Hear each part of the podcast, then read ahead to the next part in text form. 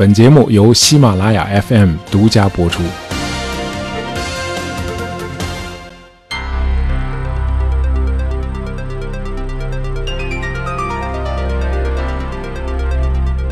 呃，假如真的有外星人能够飞到地球啊，他们绕地球飞了几圈之后，会得出个什么结论呢？啊，他们可能会认为有两个地方，呃，可能是地球的都城。呃，外星人当然想不到我们这个星球是分成不同的国家的，而且很多国家相互之间还是有敌意的。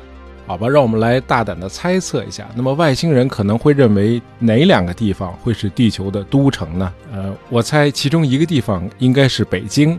啊，另一个地方呢，很有可能是奥地利的首都维也纳啊。我这么说是有道理的啊。北京不用说了啊，光看故宫就够震撼的，毕竟是世界上最大的宫殿建筑群嘛。那为什么另一个是维也纳呢？维也纳应该是我见过的大型古典建筑最密集的城市啊。如果你也去旅游过，相信你也有同感。呃，要是在维也纳市中心的博物馆区，沿着那个环形大道走一趟。你会看到一座接着一座雄伟的花岗岩建筑，像什么国会大厦、司法宫、啊自然历史博物馆、啊艺术史博物馆、歌剧院、啊城堡剧院，尤其是皇宫霍夫堡。这个皇宫是个建筑群，由十八栋楼、十九座庭院组成，共有两千六百多个房间。呃，你可能会问啊，一个全国人口还不到北京人口的一半。呃，全国的领土面积比我们的直辖市重庆大不了多少的一个弹丸小国奥地利，怎么会有一座如此奢华的皇宫呢？啊，还不止一座啊，城西南还有一座夏宫，叫美泉宫啊，那个也不小。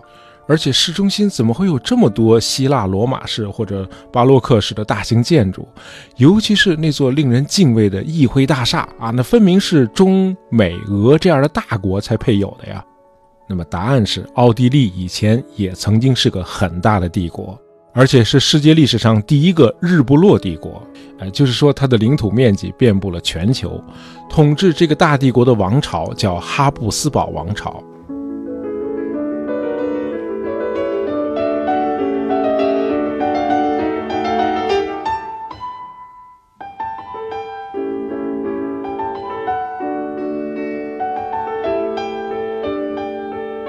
这个哈布斯堡王朝曾经统治过今天的西班牙、葡萄牙、卢森堡、荷兰、德国、奥地利、匈牙利、波斯尼亚、克罗地亚、捷克共和国、斯洛伐克、斯洛文尼亚一部分意大利，还有波兰、罗马尼亚、摩尔达维亚、塞尔维亚和乌克兰。呃，他的家族成员在出任西班牙国王的时候，哈布斯堡王朝的统治还越过了大西洋，延伸到了新大陆。啊，成了几乎整个拉丁美洲的主宰，并且控制着美国的一部分沿海地区。那么，到了十六、十七世纪，哈布斯堡王朝的王权又跨越了太平洋，把菲律宾置于自己的统治之下。同时，他们还把国旗插到了北极。在今天的俄罗斯北部，还有一个地方叫 Franz Josef Land。啊，这个弗兰茨·约瑟夫就是哈布斯堡王朝。建立的最后一个帝国——奥匈帝国的皇帝啊，就是那位著名的西西公主的丈夫。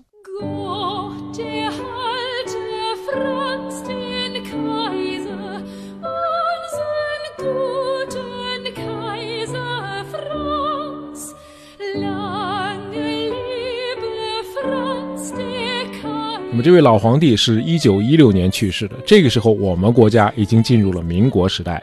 而哈布斯堡王朝第一次在世界舞台上亮相是在一零三零年左右，就是我们国家北宋宋仁宗统治时期。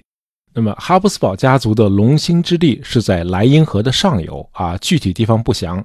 这个家族以前不姓哈布斯堡啊，以前是姓 Hartbut。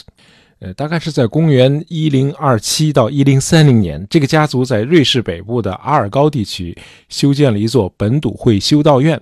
啊，在之后的几个世纪里，这个修道院也是这个家族的主要墓地。那这地儿呢，今天是个旅游景点啊，很漂亮。那么，在离这个修道院三十公里的地方，哈德布家族又建立了一座石头城堡。这个城堡后来被称作哈布斯堡。哎，这算是哈布斯堡家族的龙兴之地。那么，这个城堡的主楼今天还在啊，马上就要一千年了。呃，这也是瑞士的一个重要的景点。那么在今天，这个城堡的垛口现在都撑着各种花里胡哨的遮阳伞啊，城堡的旁边呢是一家餐馆啊，比较贵啊。呃，其实哈布斯堡家族对这座城堡的控制也就二百多年，到了一二三零年，城堡就送给了他们家的家臣。那么后来呢，又几经易手。那么有朋友会问，自己修的城堡为什么自己又不要了呢？啊，借用陈胜的话来回答你啊，燕雀安知鸿鹄之志？哈布斯堡家族志在远方啊，他们先是向北发展到了今天的法国北部的阿尔萨斯和德国南部的施巴本地区，接着又又向东扩张到了今天的奥地利。呃，能做到如此大范围的扩张，是因为家族里出了一位战神啊，这就是后来的鲁道夫一世啊。这哥们儿创造过一个奇迹，在不到一年的功夫里，就用武力征服了七十多座城池，终于一举拿下了整个奥地利。这个鲁道夫后来登基做了罗马德意志国王啊，这个名字听上去有点怪啊。什么叫罗马德意志国王啊？这个呢，我们得往回倒一点。公元四七六年，西罗马帝国灭亡了。在以后的几个世纪里，啊，按照咱们的历史书里常用的说法，人民渴望统一，哈，他们当时呢，在欧洲争霸的这个日耳曼首脑们，啊，都希望有朝一日能够再现罗马帝国昔日的辉煌。于是，在公元八百年，查理曼被教皇加冕为罗马人的皇帝，于是就建立了一个法兰克帝国。这个查理曼去世之后，这个法兰克帝国慢慢的就衰落了，最后被他的后代一分为三，分成一个西法兰克王国啊，就是今天的法国；一个中法兰克王国，就是今天的意大利；还有一个东法兰克王国，就是今天的德国。那么自公元十世纪起啊，这个由德意志民族作为主体的东法兰克王国就崛起了，它的领土不断的扩大啊，到了一一五七年。正式改名为神圣罗马帝国啊！这个神圣罗马帝国是由以前的东法兰克王国哎演变过来的。那么，这个神圣罗马帝国并不是今天意义上的国家啊，它是一大堆领地和封地的联盟。这个帝国的首脑就是罗马德意志国王哎，因为大家想恢复昔日罗马帝国的辉煌嘛，同时自己又是德意志民族，所以叫罗马德意志国王。那么，这个罗马德意志国王由神圣罗马帝国的诸侯们选举产生。那这个国王只有被罗马教皇加冕之后，才能被称为神圣罗马帝国的皇帝啊！不是所有的国王最后都能成为皇帝的，必须得教皇加冕。那么，咱们刚才说的那位哈布斯堡家族的战神鲁道夫一世，后来就是罗马德意志国王啊，因为他没有被加冕过，所以他不能称作皇帝。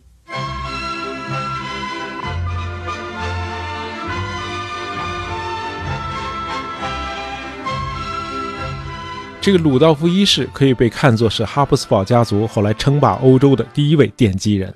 那么当上国王之后，鲁道夫就把他占领的奥地利和波西米亚啊，波西米亚就是今天的捷克啊，就分给自己的儿子们作为领地。从此，奥地利就成了哈布斯堡王朝的大本营。呃，另外，这个鲁道夫后来也不再用战争手段来扩张领土了。啊，也不怎么，他脑洞一开，呃，发明了一种几乎是零成本的新的扩张战略，就是所谓的婚姻外交，呃，就是安排自己的儿子娶别的领主的女儿，并且把自己的闺女嫁到别的领地，哎，等到亲家一去世啊，我的儿子，我的闺女不就成了你们家的主人了吗？这样呢，你的领地自然就成了我的地盘了。哎，这种联姻外交后来竟然发展成了历代哈布斯堡王朝的基本国策。哎，好传统，代代传嘛。那么家族的版图和势力就这样一步步的扩大了。啊，这个我们一会儿还会细谈。呃，这个神圣罗马帝国享国八百多年啊，一共有过四十六位皇帝，他们来自十一个家族，其中哈布斯堡家族统治的时间最长，将近四百年，从一四三八到一八零六年。中间只断了三四年。其实哈布斯堡家族一点儿也不喜欢哈布斯堡这个名字，他们总是愿意自称是奥地利大公。为什么？因为咱们哥们儿已经混出来了，就不能再叫这么土的名字了。就好比我是在夹皮沟出生长大，可我现在已经是商业大亨、成功人士了，那我得把我的出生地改成哈尔滨，对不对？那么在篡改历史方面做的最离谱的啊，就是哈布斯堡王朝的两位当过皇帝的父子俩，他们是腓特烈三世和他的儿子马克西米利安一世。呃，他俩是第二位和第三位当上皇帝的哈布斯堡家族成员。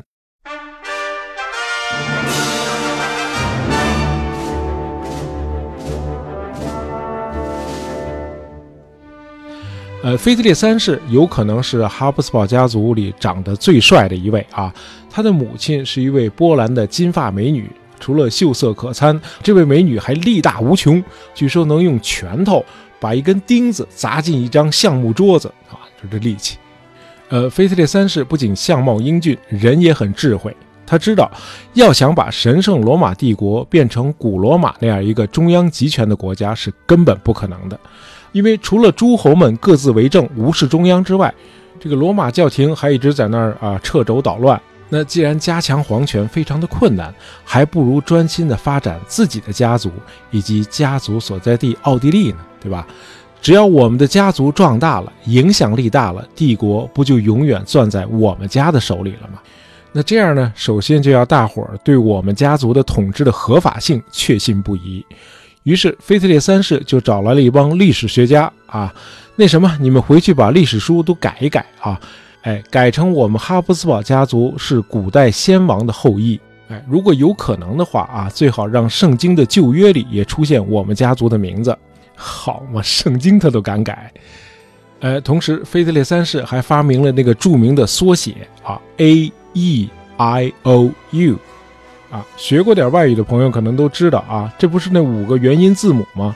啊，其实这是一句话里的五个单词的首字母，它的拉丁文含义是奥地利最终将统治全世界。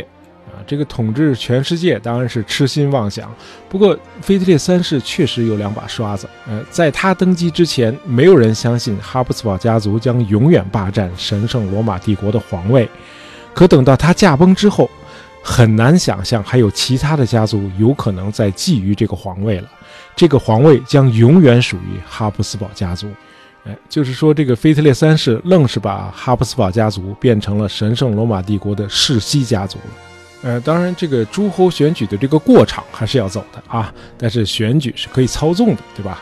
呃，腓特烈的儿子，下一任皇帝马克西米利安一世，更是把皇位坐得稳稳的。啊，为了让自己的皇帝形象深入人心啊，马克西米利安在帝国的境内到处视察啊，刷存在感。同时呢，他还组织大量的画家给他画肖像画，以至于他为后世留下了数千幅肖像画，有不少是著名画家画的啊，比如像大师丢勒和这个阿尔特多费尔都给这位皇帝画过肖像。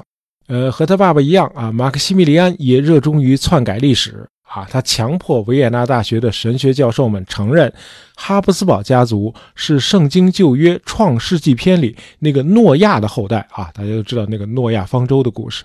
那么，除了加强他的皇位，马克西米利安更是把他们家族世代相传的婚姻外交玩到了极致。呃，先是他自己娶了勃艮第公爵的独生女玛丽，等公爵去世之后，勃艮第公国、法国南部以及荷兰的领地。统统并入了哈布斯堡王室。那么十九年后，他又让自己的儿子菲利普娶了西班牙的女王储胡安娜。呃，一五零六年，儿子菲利普英年早逝，于是马克西米利安就安排菲利普的儿子，啊，也就是自己的孙子卡尔，当上了荷兰和比利时的统治者。而当时的荷兰和比利时是被西班牙统治的。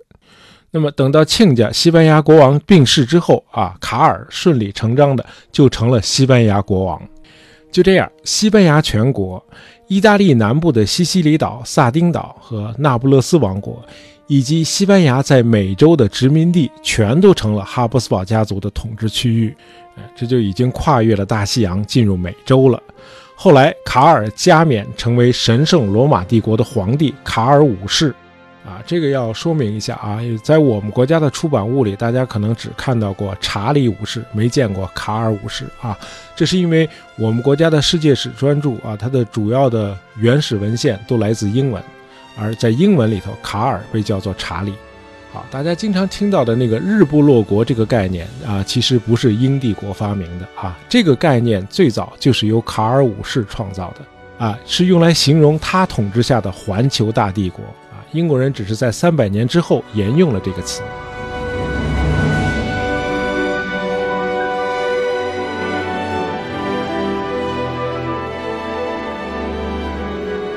那么，通过联姻，哈布斯堡王朝就有了两个分支：一个奥地利哈布斯堡王朝，还有一个西班牙哈布斯堡王朝。那么，这个奥地利分支后来又与波西米亚和匈牙利联姻啊，这就为日后奥地利吞并波西米亚和奥匈两国组成二元帝国啊埋下了一个伏笔。那么，到了18世纪，哈布斯堡王朝在西班牙逐渐被波旁王朝取代，于是家族的西班牙分支从此断掉。而在十六和十七世纪，哈布斯堡王朝一直统治着一个世界帝国。那么这一切几乎全都是靠结婚获取的。呃，于是就有了这样一个说法啊，让别人去打仗，你们幸福的奥地利人去结婚吧。啊，其实这个说法并不准确啊。哈布斯堡王朝虽然通过联姻啊赢得了一个硕大的帝国，呃，但同时也让自己继承了一大堆问题啊，比如。作为罗马天主教的捍卫者，呃，哈布斯堡王朝就不得不与后来皈依基督教新教的那些领地发动一次次战争，其中最残酷的就是1618到1638年的三十年战争。呃，除此之外，这个哈布斯堡王朝还有一个来自东方的更危险的敌人啊！自从1453年奥斯曼土耳其攻占君士坦丁堡之后。呃，就不断的向欧洲的腹地渗透啊，甚至发动了大规模的进攻，占领了东欧的大片地区啊，这就等于打进了哈布斯堡王朝的后院了。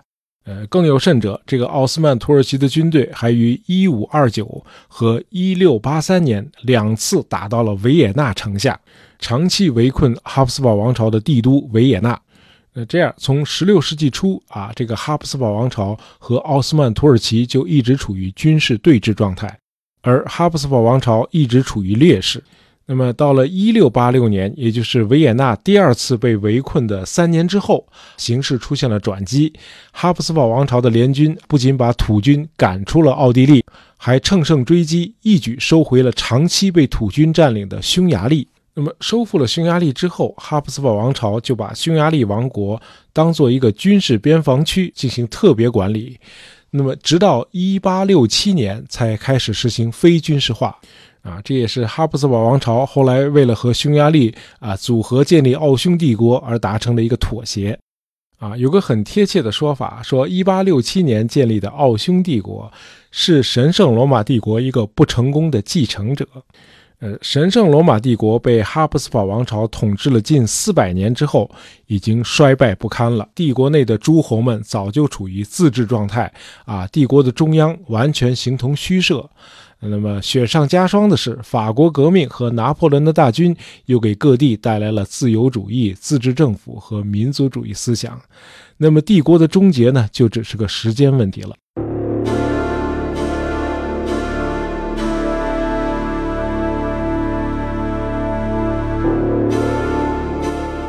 到了一八零六年，拿破仑勒令弗朗茨二世放弃神圣罗马帝国皇帝的尊号，仅保留奥地利帝国皇帝的称号。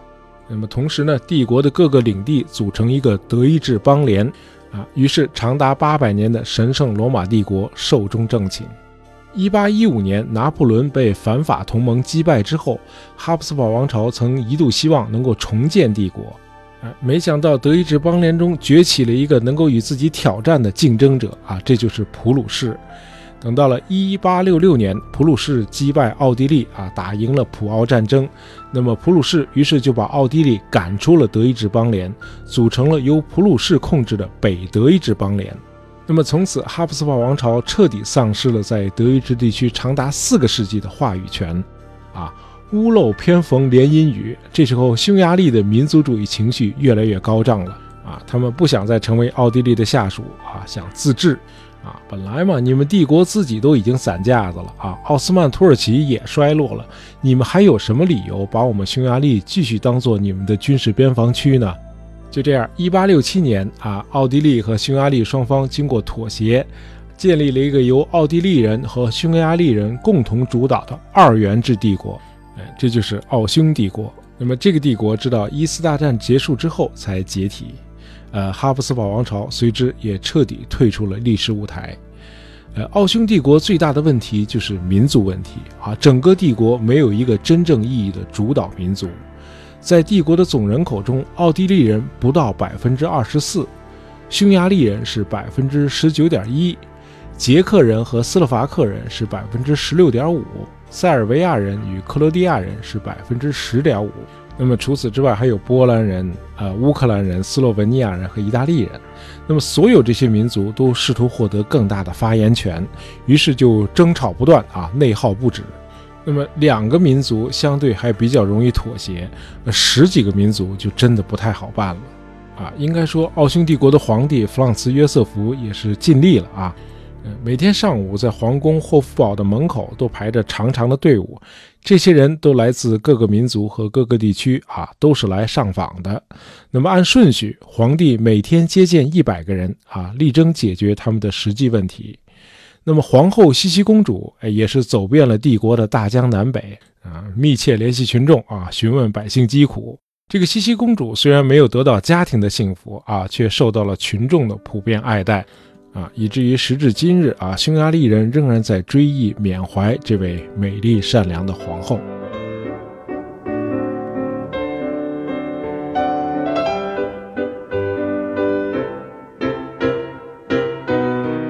呃，这个哈布斯堡王朝从崛起到灭亡啊，持续了近千年。呃，我们呢只能给大家介绍一个梗概啊，如果有兴趣，疫情结束以后啊，可以去奥地利做一次深度游。如果在维也纳信步游览啊，我有个小建议啊，不管你吃没吃饭，啊，去逛之前都先喝一杯浓咖啡啊，吃一块高热量的维也纳蛋糕啊，因为可看的地方太多了，非常耗体力。